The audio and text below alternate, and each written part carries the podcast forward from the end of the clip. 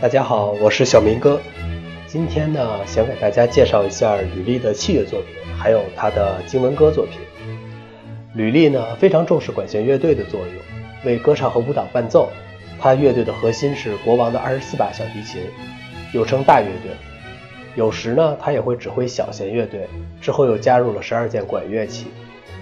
随着吕丽音响丰富的大乐队的编制的出现。与巴洛克时代其他的乐队相比呢，吕利的乐队人数已经与我们现代的管弦乐队很接近了。吕利甚至在开始写歌剧以前，就已经开始建立了两个部分的序曲形式。呃，序曲原打算用来为随后的芭蕾或者歌剧创造节日气氛，还有一个功用就是欢迎国王出席舞会或者演出。吕利呢，应该说是。发展了法国式序曲，它采用慢快慢的三段体结构，这个呢恰恰与意大利式序曲相反。他的歌剧作品开篇多为庄重肃穆的舒缓的引子，中间穿插急速的附点节奏。像是这种设计呢，很可能是想吸引爱闲聊的贵族们的注意。之后是引入舞台表演的更快且具有赋格性质的部分，这种手法极其灵活实用。它尤其成为下个世纪巴赫及亨德尔的偏好。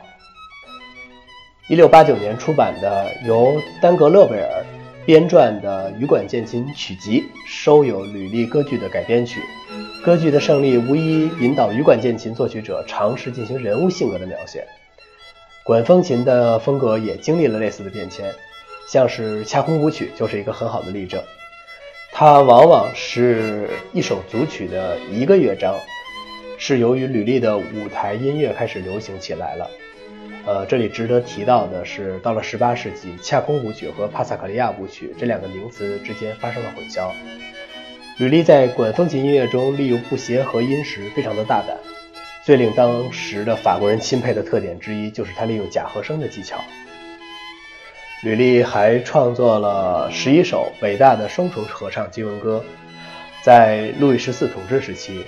宗教仪式在宫廷中和民众生活中都占有着非常重要的地位。呃，教堂音乐加入了丰富的乐器伴奏。呃，其实初期的时候，教堂音乐几乎只涉及声乐，这与国王对现代音乐的喜好有关。然而，这种题材直到吕丽的天才戏剧效果和舞台华丽置景的出现，才吸引了教会音乐，经文歌才被教会所接受。尽管吕丽不是路易十四最喜欢的宗教音乐作曲家，路易十四最喜欢的宗教作曲家是米歇尔·里夏尔·德拉朗德，可是吕丽还是创作了十一首伟大的双重合唱经文歌，也就是我们说的大经文歌。皇家唱诗班的场面极其豪华，他们只演唱经文歌，这要源于巴黎圣母院作曲家的成就了。即使在日常的弥撒中，也不演唱常规歌曲。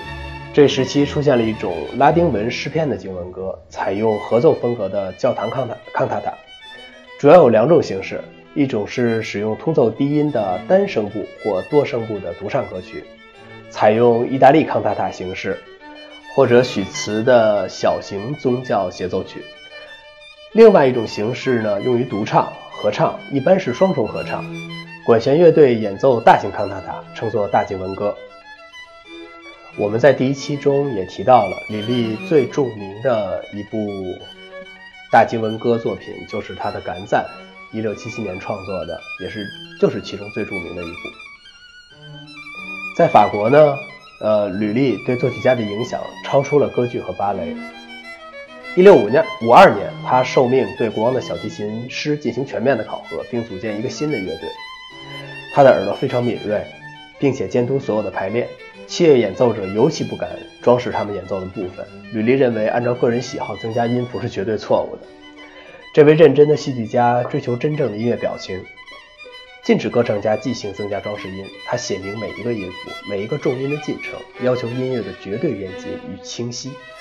在整个17世纪以及18世纪的大部分时间里，表演者即兴发挥的自由度是我们现代人无法想象的。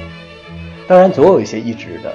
意志坚决的大师啊，比如吕丽，强制地把控着作曲家的权权利，并懂得如何限制歌手不滥用这些装饰音，这使得在古典主义时期到来之前，或者18世纪后半叶吧，法国精美的装饰音体系占据着统治地位。吕丽呢，经常使用一种即兴方式，就是所谓的不匀称节奏，根据当时的节奏法频频变化。这是源自巴洛克时期法国的一种节奏装饰手段。这种方式流传到了许多国家，特别是英国和德国。这两个国家都有优秀的音乐家到巴黎近距离地研究吕丽的作品。在吕丽以前的音乐家不知如何按照乐谱去演奏，只能先把自己演奏的部分背下来，也就是背谱去演奏。他是第一个在法国训练管弦乐队的人，他的他指挥的乐队惯例和撰写总谱的方法得到了法国和德国其他地方的模仿。也就是说，他为什么会在指挥大经文歌的时候挥舞一个大棒？也就是说，他有自己呃很成熟的一套指挥方法，并且呢受到了法国以外很多的音乐家的模仿。其中一个典型的代表是让·西吉斯蒙·库塞尔。然后呢，莱因哈德·凯泽的朋友和顾问，这个库塞尔是莱因哈德·海泽的朋友，在巴黎吕利的音乐学校里学习过六年，把吕利的乐队指挥方式和传统运用在他的音乐创作中。法国羽管键琴音乐的自由和轻松风格追随者很多，尤其是在柏林的音乐家中。吕利的德国信徒们把法国演奏的标准，连同法国的音乐风格都引进到自己的国家中。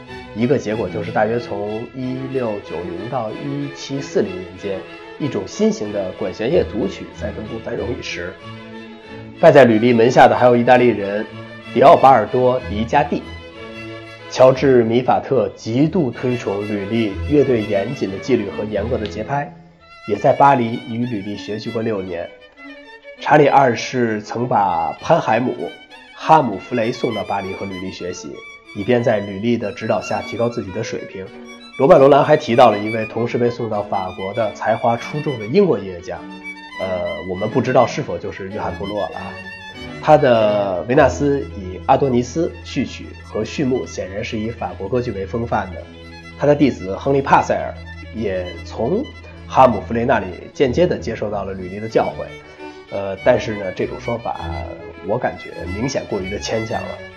在低地国家荷兰，奥伦乔治亲王一首军队进行曲，也要也要求助于吕利的帮助。荷兰和英国处处都挤满了法国音乐家。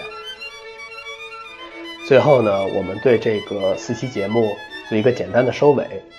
呃，吕利呢是17世纪的法国作曲家，呃，他的创作风格一直是在路易十四国王的这个艺术趣味影响下的。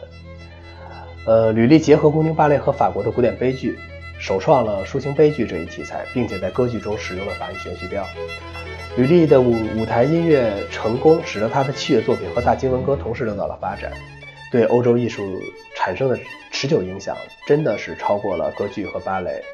嗯，在当时确实是应用到了所有类型的音乐。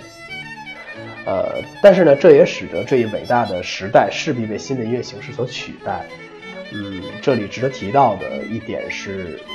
越是追求形式的艺术，往往也越难持久的创新。这只能通过不停的对自身的形式的分化，出现不同的分支，直到分支的枯竭。吕利生活在充满理性的巴洛克时代。